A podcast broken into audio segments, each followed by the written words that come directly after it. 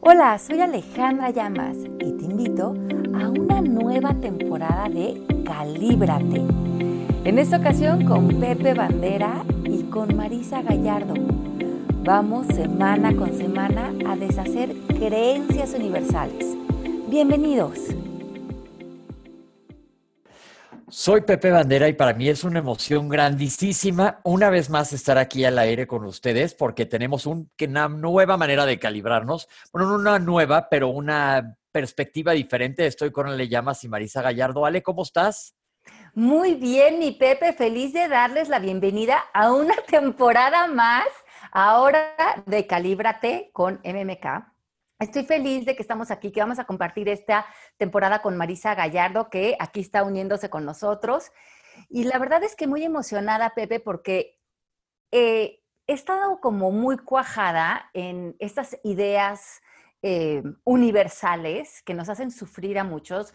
Como bien sabes, pues llevamos años en este trabajo y vemos cómo se van repitiendo una y otra vez con diferentes caritas más o menos los mismos problemas o las mismas creencias que causan sufrimiento o la misma estancada de pensamientos. Y eh, parece que a Byron Katie, que hemos hablado mucho de ella en el pasado, le ha sucedido lo mismo y ella viajando por el mundo se dio cuenta que había un común denominador que ella le llama Universal Beliefs o creencias universales, y el reto de esta temporada va a ir, va a ser para todos nosotros y todos los que nos están escuchando, ir por algunas de estas creencias universales muy comunes que se presentan en nosotros y empezar a derrumbarlas dentro de nuestra propia mente, pero también dentro de la mente colectiva, porque se ve que aparecen en muchos de nosotros. ¿Cómo ves, mi Pepe? Me encanta la idea porque eh, muchos de ustedes ya han estado con nosotros muchas temporadas y la neta, mil, mil gracias porque es bien padre sentir que ya nos conocemos, pero toda la gente que se está uniendo se van a dar cuenta que lo que vamos a hacer es voy a utilizar esta palabra nada a la ligera. Vamos a disecar las creencias para ver de qué están hechas y por dónde vienen. Porque a pesar de que todos ya llevamos, no todos, pero muchos un rato en esto, de repente me vuelvo, tropecé de nuevo y con la misma piedra, como dice la canción.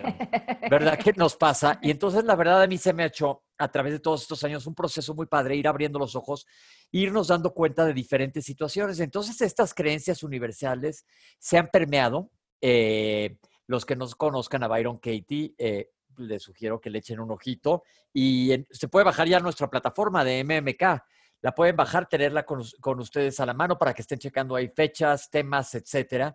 Y hay mucho que hablar de Byron Katie, como decimos nosotros, a veces es una tía que quieres matar, pero es una tía que tiene toda la razón. Entonces podrás hacer un berrinche y luego que te va y dices, ah, mi tía tenía razón. Pero ¿por qué no nos arrancamos viendo cuáles son las creencias que vamos a ir disecando, Ale? Bueno, pues las vamos a poner también, como bien dices tú, toda la lista de creencias la vamos a poner en la plataforma MMK si la quieren descargar y irán viendo con nosotros cada semana que estamos tomando algunas de esas creencias. Yo creo que las que más fuerza emocional tienen a nivel individual y colectivo y las vamos a ir disecando. Y hoy escogimos hablar de esta creencia de algo malo va a pasar. Esta es una que aparece constantemente en nosotros frente a la salud, frente a los hijos, frente a nuestro país, frente a la economía, frente al matrimonio, frente a los celos. Se permea a tal grado esta creencia en nuestra vida que nos hace vivir a la defensiva, nos hace vivir en modo ataque, en modo control, nos hace salirnos de confiar, de vivir plenos, de entregarnos a la vida. Y es muy recurrente, Pepe. ¿Tú qué? ¿Cómo vives esta creencia de algo malo va a pasar, que está tan sembrada en la, en la mente colectiva? Como comencé diciendo, eh, nos tropezamos de vuelta. Yo muchas veces siempre era catastrofista ante todas las situaciones. Es más, les voy a poner ejemplos tontísimos. Vámonos ya al aeropuerto. Oye, esta es una creencia aprendida. Vámonos al aeropuerto con mucho tiempo porque si no, no llegas. Sigo llegando a tiempo al aeropuerto, nada más eso lo digo entre paréntesis. Pero, ¿qué pasaba si, eh, si no llegaba. Se te, todo tu viaje valía queso, iba a ser un desastre espantoso. Siempre tendía a pensar lo peor. Hasta que aquí aprendimos también que qué es lo peor que puede pasar en realidad. Y me pasó en, diciembre, eh, el año pasado creo que les conté que tuve un regreso, estaba en Sudáfrica y tuve que correr a México y todo se complicó, pero ahí me gustó mucho poder haber aplicado todo lo que he aprendido aquí, de decir, bueno, pues ya se complicó, no fue porque no llegara yo a tiempo de, al aeropuerto, sino me cancelaron dos vuelos, entonces todo lo que seguía para adelante, pues ya valió gorro. Pero dije, pues ya aquí, flojito y cooperando, vamos, me, me subí al tren y a fin de cuentas, pues así padrísimo no estuvo, pero llegué y lo que sí pude quitar fue ese estrés terrible que te está come y come y come la cabeza. Claro, porque finalmente la vida va a suceder. Va a suceder viviéndola estresado o va a suceder viviéndola eh, disfrutando, gozando y permitiéndote recibir la vida misma, ¿no? Y yo creo que mucha de esta creencia de algo malo va a pasar, Pepe, va conectada con muchas ideas como de castigo y penitencia, que también están muy metidas en esta mente colectiva, porque nos mm, vivimos en estos juicios de las cosas buenas y las cosas malas, en vez de saber que la vida son situaciones neutrales y que esta neutralidad la vivimos cuando nos damos cuenta que las herramientas que viven dentro de nosotros, que es lo que hemos estado cultivando a lo largo de todos estos años a través de palabras al aire, de calíbrate, de vivir en tu verdad, todas estas herramientas que hemos ido aprendiendo a través de los libros o a través de las personas que estuvieron con nosotros en la escuela, en proceso MMK, te das cuenta que ese poder que reside en ti determina si las cosas que están sucediendo afuera son aparentemente buenas o son aparentemente malas. Entonces nos, comenzamos a retirar de esa creencia de algo malo va a pasar y sobre todo desde esta postura de castigo, de penitencia, cuando le etiquetamos algo como bueno, pero después estamos muertos del miedo porque sentimos que o no lo merecíamos o no era suficiente o la vida nos va a castigar. Bueno, si ya nos dio este viaje, como dices, o si ya nos dio estas risas o este buen momento, ¿será que viene el castigo? ¿Será que viene la penitencia? Como que tuviéramos que pagar por los momentos donde estamos disfrutando y donde estamos entregados a la vida. Pero ahora la invitación es que vean que disfrutar y entregarnos a la vida depende mucho más de nosotros que de la situación externa. Entonces vamos a empezar a quitarle las etiquetas para que eso que en la cultura se determina como algo malo o negativo, pudiera también ser neutral y no estar viviendo en estos sustos de, ay, vino esto bueno, pero chin, seguro es que algo malo pasa. O prefiero que esto, esto bueno que puede venir no venga porque tendría que pagar penitencia o pagar impuestos por recibirlo de alguna manera. Y muchos de nosotros vivimos así creo que esta idea catastrófica viene de la necesidad del hombre de querer estar preparado para defenderse ante la vida. Yo creo que esto viene de los primeros pobladores de la tierra que llegaron a la conclusión con ese cerebro primitivo de que teníamos que estar en lucha y huida todo el tiempo y que no podías como relajarte ni confiar. Y entonces creo que de ahí viene esta constante psicosis de delirio de persecución, de que crees que algo malo va a pasar y yo tengo que estar este, a la defensiva, protegerme, preparado, con escudo protector y creo que eso es lo que nos ha dormido como humanidad, nos ha hecho vivir una vida muy cansada, muy de reacción y una cuestión como muy, este, pues, ¿cómo decirles? Un sin vivir, ¿no? Prácticamente. No, y bueno, y luego tienes eh, toda la, esta idea que se impregnó en la humanidad, muy enfocada por la religión católica, de esta parte de la Inquisición y de flagelarnos y de realmente castigarnos por sentir placer o por sentir eh, gozo o por sentir o por entregarnos a la vida, ¿no? En plenitud y, teníamos que pagar cierta penitencia por casi verlo como un castigo, ¿no? Si caíamos en esta, en entregarnos a la vida eh, en felicidad, era como, como castigarnos por un no merecimiento. Es que yo sí estoy de acuerdo con eso. Casi siempre cuando te pasa algo bueno, también entra a la mente el, el dicho, híjole, ahora que va a venir atrás de esto, algo malo tiene que venir porque así estamos programados. Y lo que me encanta del coaching es nada más hacer conciencia y decir, coño, o si me, lo merezco, me lo merezco, como dicen en España. ¿No? La neta. Sí, sin duda. Sí, la neta, sí. Tú, Pepe, tú vivías así, este, con esa cuestión de algo malo va a pasar, o tú, Ale, porque yo muchos años de mi vida sí viví prisionera de él, algo malo va a pasar.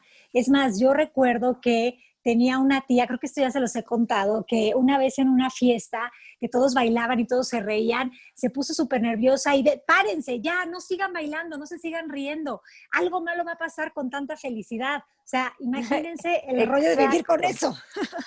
Pero creo que todos en la mente colectiva lo tenemos hasta cierto punto y si no lo detectamos y lo deshacemos, limitamos mucha de la abundancia que está ahí esperándonos para vivir en mucho más equilibrio y balance en nuestra vida. Y que las cosas que aparentemente etiquetamos como malas, tampoco las veamos como malas o como castigo, que simplemente las veamos como parte de la vida y que no son malas necesariamente, que podemos encontrar mucha magia en situaciones que el, el, ego las categoriza como malas o negativas, ¿no? Como puede ser una enfermedad o la muerte o un accidente. ¿Cuántos de nosotros a lo mejor pasamos por ese tipo de situaciones y después vemos cuántas bendiciones ocultas venían ahí cuando retiramos los juicios de la situación? Eso me encanta. Yo muchas veces he comentado y me han escuchado aquí decir que muchos de los regalos de la vida vienen envueltos en, iba a decir una grosería, pero en, en popó. Vamos a decir. Y luego destapas y la verdad que venía un regalo en eso. Me preguntabas, Marisa, si yo pensaba así. Sí, y a veces me sigue pasando, cada vez menos, pero híjole, catastrofismo. Crecí mucho con eso y pensando que todo iba, iba a tener una consecuencia mala. Me siento hasta un poco como, como en época de las cavernas, pero pues era, híjole, como gacela en el Serengeti. O sea, si me acercaba al río me iba a comer un cocodrilo. Si me hacía la pradera me iba a comer un león. Si me ponía abajo de un árbol me iba a saltar un leopardo. Pero por donde viera algo malo iba a pasar todo el tiempo. Todo el claro. Ay, no, qué, qué, qué, qué cansado. Y yo creo que también e, esta, esta creencia también se ancla mucho, como ven, eh, la mente, ¿no? Como funciona es que la mente pone atención en algo y normalmente la mente pone atención o en el pasado o toma información aparentemente del pasado, aunque no le haya pasado a esa persona, y lo proyecta al futuro. Y lo vemos mucho, yo creo que Marisa y yo en las clases que damos de, o en las certificaciones que damos del proceso MMK, cuando, por ejemplo, creo que eso es un fenómeno que sucede mucho, lo ves muy claro con los adolescentes. Por ejemplo, llega la típica mamá que te dice, es que, ¿qué hago con mi hijo porque no limpia su cuarto o no está haciendo su tarea o que finalmente es como lo controlo? Pero en su mente, la mente está proyectando un futuro donde ve al hijo debajo de un puente completamente drogadicto.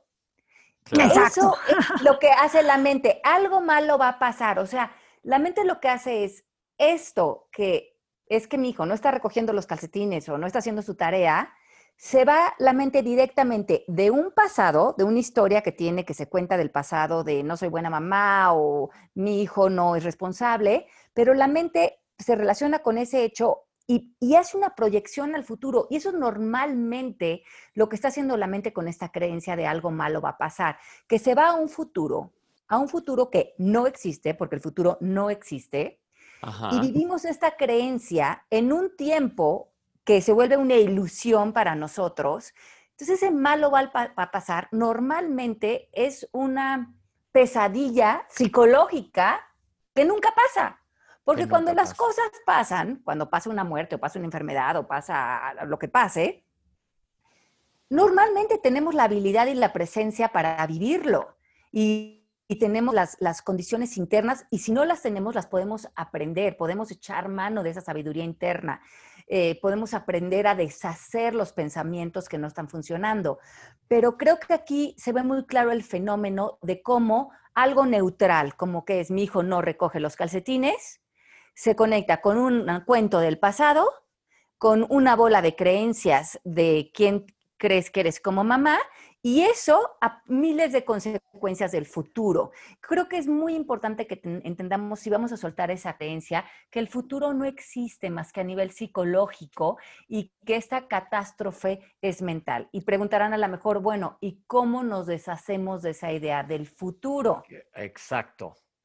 Sí, seguramente va a venir esa pregunta, pero Ale, yo quería puntualizar algo de lo que tú dijiste que me parece muy interesante. Creo que nos distraemos de vivir en el presente cuando justo nos vamos a impregnar nuestro futuro con el pasado y sobre todo con toda esta información que nos enseñó que la vida tenía que ser lucha, esfuerzo, que si no estás pasándola mal no mereces, que si no estás en esa cuestión de, del sufrimiento y la lágrima, entonces no vale lo que estás haciendo, ¿no? Porque creo que de ahí también le tenemos miedo a lo bueno, le tenemos miedo a brillar, porque pensamos que son cosas, como tú decías hace un ratito, casi que pecaminosas y que vienen mucho del inconsciente colectivo que está, sin importar qué religión tengas, eh, muy basado en la culpa y en la vergüenza, ¿no? Entonces, ¿cómo nos distraemos con ese pasado que venimos cargando de, ya no te digo de los ancestros, o sea, de, desde que existe el el, hombre como tal hasta la actualidad y cómo nuestra labor está en dejarnos de distraer y responder a la pregunta que tú acabas de hacer, ¿cómo?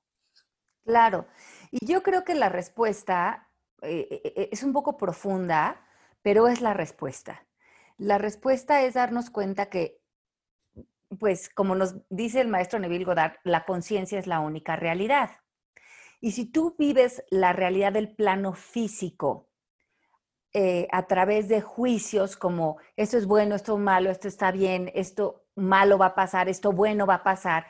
Entonces estás poniendo toda tu atención en juzgar los eventos. Y esto es como darle la vuelta al calcetín. soltar esa creencia y soltar el futuro es darte cuenta que tu experiencia es interior que tu experiencia es la plenitud interior, es la paz interior y que eso que está pasando en el plano físico no es real desde el punto de vista que solamente a partir de tu percepción. Y tu percepción la puedes conectar solo con el momento presente, si es que eso es lo que te interesa. Pero si te tiene atrapado el ego, el ego necesariamente te va, a te va a meter en tiempos como pasados y futuros, porque ahí te hace que veas este plano físico o esta, esta ilusión física de percepción como la realidad. Pero creo que entre más practicamos a través de la meditación, de la contemplación, de las lecturas, que la experiencia se está llevando adentro de nosotros, y que la atención la podamos poner adentro de nosotros. ¿Qué estoy creyendo de esta situación? ¿Qué estoy pensando? ¿Me estoy relacionando con, el exterior solamente a partir de juicios? Entonces, qué poca eh, capacidad de observación puedo tener si la vida no es un juicio, la vida es una experiencia. Entonces, básicamente es, tenemos que primero fracturar el cimiento que traemos todo, porque todos, porque todo el mundo que nos está oyendo le dijeron, te va a ir como en feria. Ante todo, todo tenía la posibilidad de que te fuera a ir mal, ¿no? Nos iba a ir como en feria. O vas a ver cómo te va a ir. También es otra frase súper. Pues, ¿cómo me va a ir? ¿Qué tal si me va bomba? Y entonces, si le rascamos al cimiento y encontramos ahí metido en el cemento del juicio y lo quitas, pues tienes, se te abre muchísima más posibilidad. Claro, y nos permite regresar a la neutralidad, ¿no? Nos permite regresar a este espacio en el que las cosas son ni buenas, ni malas, ni regular, sino que simplemente son y desde ahí tú como observador tienes el poder de elegir que lo que venga en tu vida está a tu servicio y te funcione y sea algo que te despierte, que te nutra, que te renueve. Sí, y, yo creo que lo que me pasa a mí, perdón, Pepe, ¿quieres así? No, no, no, vas, vas, vas, ahorita, ahorita comento. Que, que, que a nivel personal, lo que, que antes que vivía yo como con mucha ansiedad, ¿no? O aprensión o control, que creo que es como mucho nos educan a vivir. Ahora lo que siento es que estoy abierta a lo que la vida traiga, como que pienso que la vida traiga la vida, que la vida traiga el guion, que la vida traiga el, el, el momento presente, como sea. Yo confío en que yo tengo la sabiduría interior para relacionarme con eso de la manera en que yo pueda hacer como una alquimia de eso y volverlo mágico, volverlo eh, amoroso, volverlo pacífico, pero es a través de un trabajo interior, no a través de tenerme que defender o tener que eh, seleccionar experiencias que creo que son las que únicamente quiero vivir, ¿no? Como hacerte muy amigo de la mediocridad o de la vida ordinaria y porque de eso se trata la vida y cómo yo puedo, como decía Marisa, darle servicio a esto que estoy viviendo, lo que sea, lo, que se esté presentando en ese momento, eh, servirle al momento presente. Eh, es una cuestión de mucho más humildad porque retiras el juicio y pones la presencia. Y yo creo que hagas lo que hagas, aquí también tiene que ir súper amarrado a la, a la responsabilidad de tus actos. Tú estás tomando una decisión y estás siendo consciente de tus actos. No le eches coco para adelante si te va a ir bien o mal. Disfruta lo que está pasando y nada más hazte responsable. Claro, pero cuando, cuando tú sabes que tú tienes esa, ese decir, como bien dices, Pepe, esa elección de decir, yo quiero estar en este estado de gracia, en este estado de plenitud, en esta entrega a la vida, independientemente de lo que la vida esté presentando.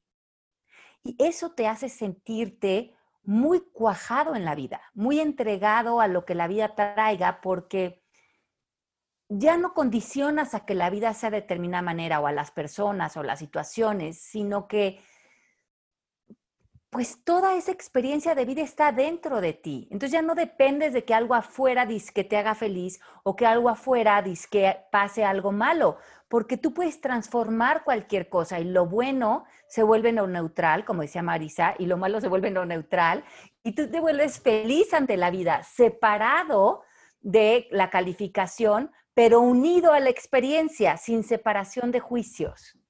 Y te das cuenta de que eres un gran alquimista cuando logras neutralizar las cosas y cuando logras ponerte al servicio y entonces empiezas a cooperar con la vida y no a resistirte a ella y creo que ese es el mayor regalo que nos podemos dar, que no importa si lo que viene es en nombre de enfermedad, de muerte, de que nos salgamos de esos significados que nos tienen tan, tan condicionados y que empecemos a experimentar la vida con los ojos de la inocencia, aunque se oiga cursi, de un niño, ¿no? En donde no tienes mucha idea de significados y vives por eso tan, tan, este, tan siendo, sintiéndote parte del todo, ¿no? Yo les tengo una pregunta. ¿Cómo quitar la emocionalidad que es nata y muchas veces inconsciente de esto? Pensemos en, ya saben que me gusta poner ejemplos, en me acaban de despedir. Viene asociado una emoción de miedo, seguramente condicionado por cómo va a pagar las cuentas, qué voy a hacer, de dónde voy a sacar dinero, ya perdí este ingreso, qué voy a hacer. Eh, tengo hijos, tengo que pagar colegiaturas. La emocionalidad ahí te invade de miedo, que ya hemos hablado del miedo. Y en la realidad es que en ese momento no está pasando nada. ¿Cómo podemos decirle a alguien que haga para bajarle unas rayas a la emocionalidad y poder decir, ok, estoy bien, voy a ver qué me ofrece la vida? ¿Hay algún, qué tal que quiero todo masticadito y fácil, pero también los que nos están oyendo, no crean que nada más yo. ¿Qué pues, hacemos? Pues mira, e, e, es muy fácil, que siempre todo es muy fácil.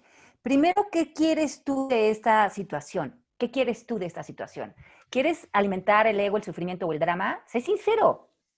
¿O quieres abrir nuevas posibilidades y quieres estar en paz y quieres eh, ver que, como bien decía Marisa, esto está sucediendo para ti? Y creo que dentro de esta introspección, te das cuenta que el miedo siempre está atado a una creencia o a un pensamiento que está proyectado a un futuro. En el presente siempre estás bien. y si quieres ver cómo estás bien, simplemente haz una lista de todos los recursos que sí, en el presente siempre estás bien, siempre estás ok. Entonces vamos a decir que te despidieron y tienes tres hijos y crees que no hay eh, eh, condiciones para tu trabajo eh, cercanas. Bueno, ¿qué otras posibilidades hay? ¿Quién te recibe en su casa? ¿Quién te abre un vino? ¿Cómo le vas a dar la vuelta a esta situación? ¿A dónde te está llevando la vida ante esta situación? Porque seguramente es un lugar divertido, es abrir nuevas posibilidades, es abrir nuevos, eh, nuevos momentos para ti. Pero si tú te pones a la defensiva y crees que esa es la única posibilidad que habría para ti, pues esa es una percepción muy limitada, porque la vida constantemente te está dando y te está dando a manos llenas. La cuestión es si tú estás realmente abierto a recibir esto. Ok, me gusta eso. Pero, por ejemplo, Ale, yo siempre pongo un ejemplo tuyo que me encanta. Yo digo el té mágico de Ale Llamas. Siéntate en tu casa hazte un té rico y siéntate nada más tranquilito a, pensar. Lo que pasa es que ahí, y ustedes que son las expertas, siempre existe la posibilidad de que a la hora de sentarte con el té ese que te va a calmar, y no estoy hablando que se fumen un té de, marihuana, sino el hecho de, lo que hablamos del té, el té como algo que te aterriza, como en ese momento, ese espacio, la cabeza se te puede echar a andar a toda velocidad. ¿Cómo meterle freno? ¿Qué sugieren? Bueno, yo creo que...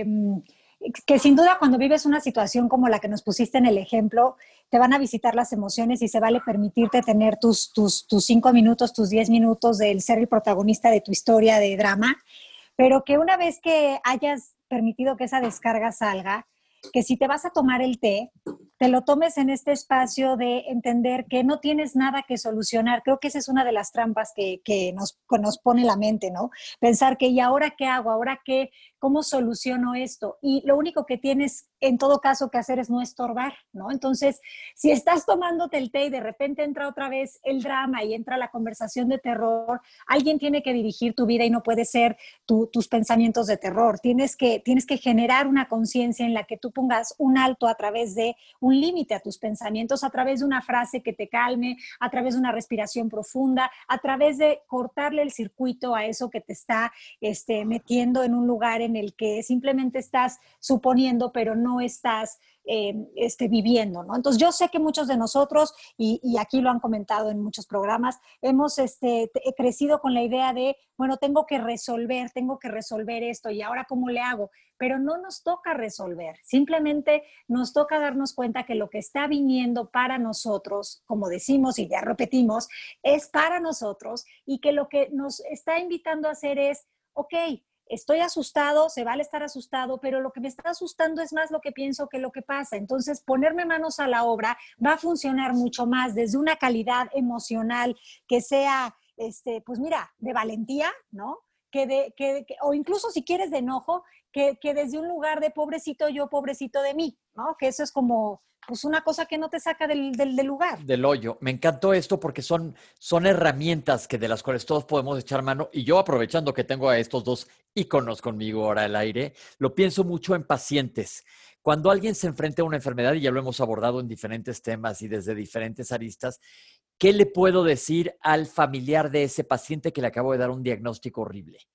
porque obviamente es muy sombrío lo que pasa en la cabeza y es comprensible, ojo, no lo estamos criticando, pero ¿cómo los puedo alentar?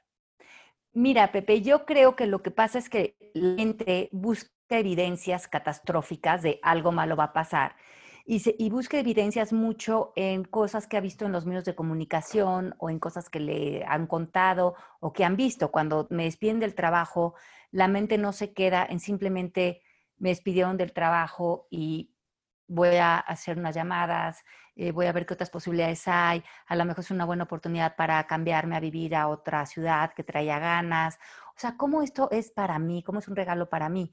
La mente normalmente se va a ir a ver esas escenas que están en los eh, noticieros del desempleo y los 40 millones de desempleados o la gente homeless, un poco esa mente que se va al futuro otra vez. Y la mente del ego busca mucho sus evidencias en estas imágenes catastróficas que las agarra como parte de esta es la realidad, entre comillas, de la que te tienes que defender. Por ejemplo, vamos a un ejemplo muy claro como el coronavirus. A lo mejor te, contagias de coronavirus y no te vas a quedar pensando que a lo mejor lo vives asintomático. Si lo vives desde el ego, normalmente vas a ver las escenas de CNN donde la gente está este, viviendo esta enfermedad de las, desde unas consecuencias como muy desde el ego, ¿no? Muy, eh, muy lo que nos ponen a nivel... Eh, amarillista, ¿no?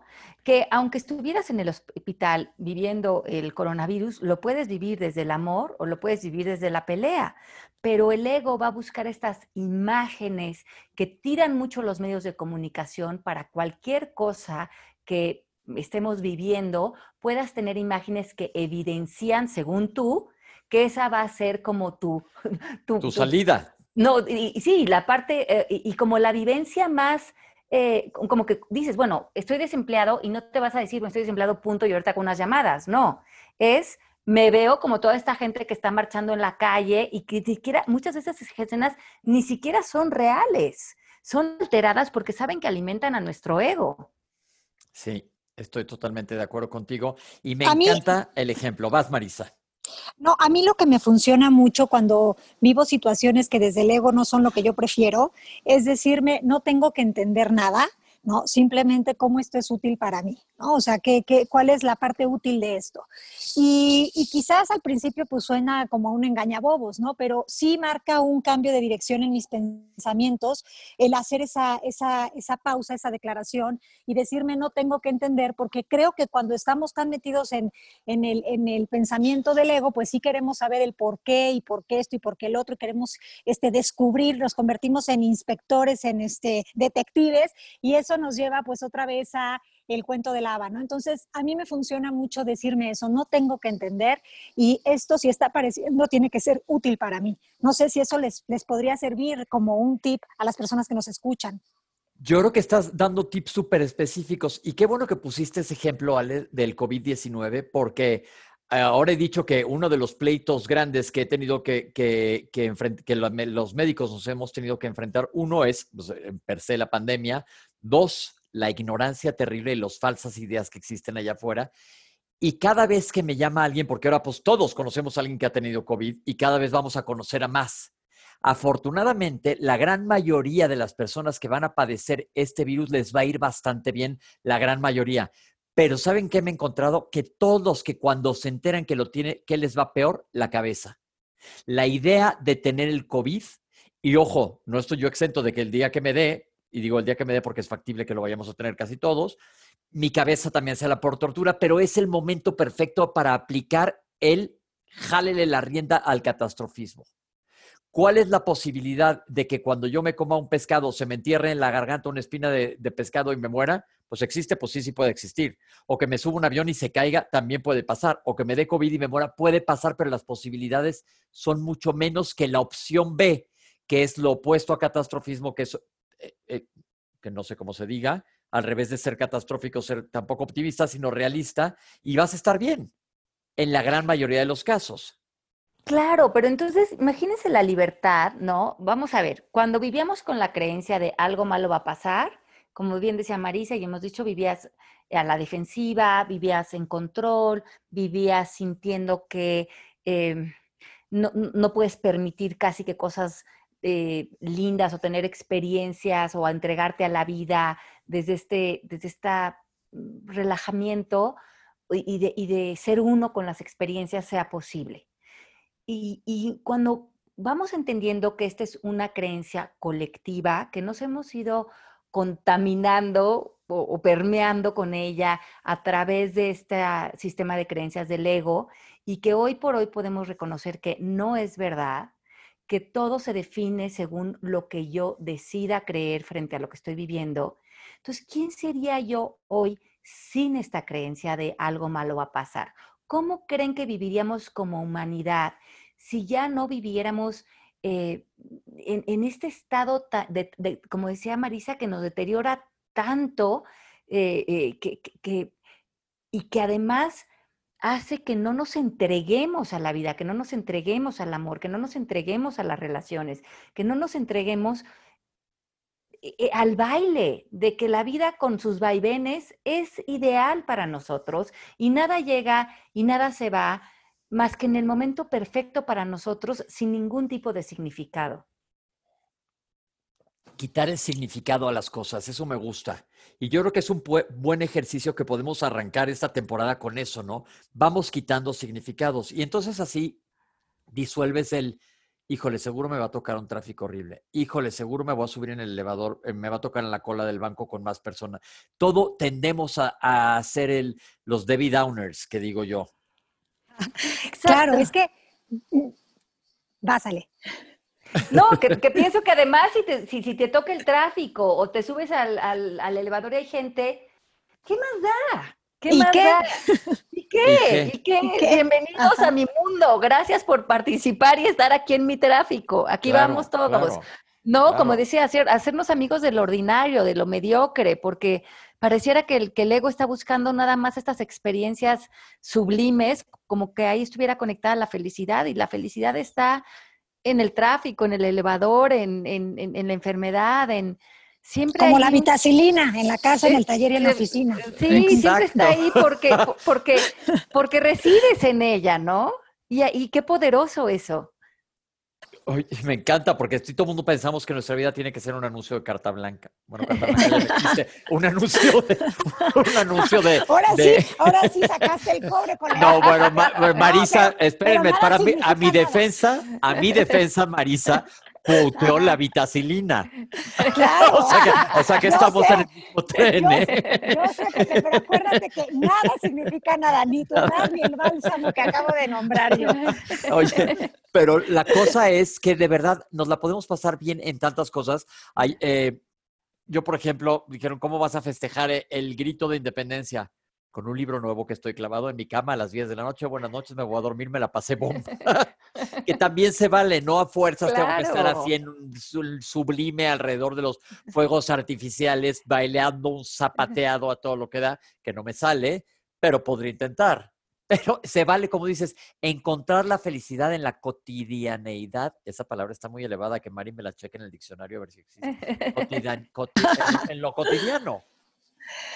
Sí, y, incluso en, como decían, ¿no? En las cosas mundanas de la vida, en, en, lo que uno a veces considera desde el ego este, básico, pues en todo está, en todo está esa semilla de poder estar eh, sumándote con la vida y siendo parte de ella.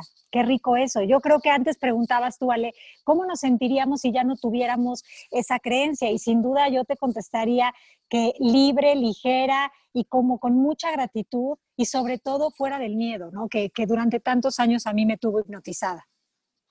Ay, sí, y además como que, como que cuando ya no estás a la defensiva, te entregas a todo. O sea, yo, yo pienso que por ejemplo, hay mucha gente que, medita, ¿no? Y es lindo meditar y es una práctica hermosa. Pero ¿qué tal si también llevamos la meditación a, lavar los trastes, a cuando estamos eh, tendiendo la cama, a cuando estamos eh, en la regadera, cuando estamos eh, yendo a hacer pendientes a la calle, ¿no? Llevar ese estado meditativo de sorpresa, de, de observar más allá de, las, de lo que creemos que ya vimos, ¿no? Que es, ah, me sé esto, sé los caminos, sé la gente, y ojalá uno me tengo que tráfico y estar, sino realmente otra vez regresar a ese espacio de, de ver esa palabra en inglés de wonder, ¿no? De volver a, que todo, sí, de que todo sea un milagro, ¿no? Que todo sea, estamos vivos, está, está increíble este tema de que de que estamos pudiendo disfrutar las flores, la, comernos una fruta, estar entregados a, que ahorita por alguna razón decidimos tener cuerpo humano y, experimentar la experiencia completa, sin, sin tantas etiquetas. Me encanta, se me hace padrísimo. Se me hace padrísimo y vamos hacia la recta final del programa, nos quedan un par de minutos. Y yo creo que para que toda la gente que se ha unido con nosotros, primero que nada ya bajen la aplicación. No, porque ahí va a estar todo y aparte fechas y demás para los que se quieran unir. Yo creo que mientras más eh, hagamos conciencia, todos más tranquilos vamos a estar menos en pleito, menos en pleito, porque ese catastrofismo también nos lleva a estar, como acaban de decir ustedes, a la defensiva en el tráfico, en el elevador me volteó a ver con mala cara, este, la del súper tiene mala actitud, todos estamos buscando lo malo. Si le bajamos dos rayas y disfrutamos hasta la, ir al súper, que a mí me gusta bastante, por cierto, pues está bien, ¿no? Eso, disfrutar. Disfrutar, proponernos ya entregarnos a esta, a esta experiencia y darnos cuenta que nada malo va a pasar. Lo único que pasa es la vida misma y o estamos viviendo o nos estamos defendiendo de ella. Y yo creo que la invitación de esta temporada eh, para nosotros en Calíbrate con MMK es a darte darle la bienvenida a tu vida tal y como esté ahorita. No tiene que estar diferente. No tendría que cambiar nada para que tu vida sea tu vida, ¿no? Qué rico Exacto. eso. Sí, sí, sí, sí, sí, cuajarnos en, en, en, el gozo, en el aprecio. Y, y, y, bueno, estar hablando, vamos a estar hablando con ustedes cada semana. Aquí vamos a estar Marisa, Pepe y yo. Eh, derrumbando estas creencias universales de Byron Katie. También si se meten a la aplicación de, MMK, pueden, eh, como les decíamos, bajar la hoja o métanse a la página de Byron Katie, ahí Universal Beliefs, y la pueden imprimir, también está en español. Y vamos a estar eligiendo creencias universales para irlas derrumbando de nuestro estado de conciencia. Porque primeramente, para deshacer algo tenemos que hacerlo consciente y muchos de nosotros vivimos con estas creencias y ni siquiera vemos de qué manera están operando en nosotros. Así es que esa labor haremos en, estas, en, estos, en estos meses. ¿Qué les parece? Bomba. Y sí se dice, cotidianidad para que mi Mari esté orgullosísima de mí. Oigan, qué padre compartir con ustedes. Aquí les voy a venir a ventilar todos los issues que tengo, que son, que son pocos. Sí, a estas alturas son, son, son, son, son. Aquí les vamos a estar platicando y muchísimas gracias por estar con nosotros. Qué padre, Marisa, Ale, gracias. No, de que les mandamos un beso. Acuérdense de estarse metiendo constantemente en la aplicación y viendo que todos los meses tenemos Marisa y yo, el reset total, si se quieren dar un clavado a cuatro días de dar un salto cuántico en su vida, llenarse de herramientas y metodologías y enseñanzas profundas. Y bueno, ya si se quieren dar el recorrido completo, la certificación empieza cada mes, la tenemos ahorita, eh, bueno, desde hace mucho la tenemos con plataforma online eh, y ahorita con, con, con, nuestra nueva vida, donde estamos todos más encerraditos, ha funcionado muy bien. Los esperamos, tenemos estudiantes de todo el mundo, así es que si este es un camino para ti, únete, te esperamos. Gracias, un beso. Gracias. A todos. Besos. mucho, nos escuchamos la próxima semana, chicos, derrumbando más paradigmas. Qué rico verlos, mi Mari, un beso grande. Visita Proceso MMK para que diseñes tu vida de la mano de tu sabiduría interior. Gracias por acompañarnos.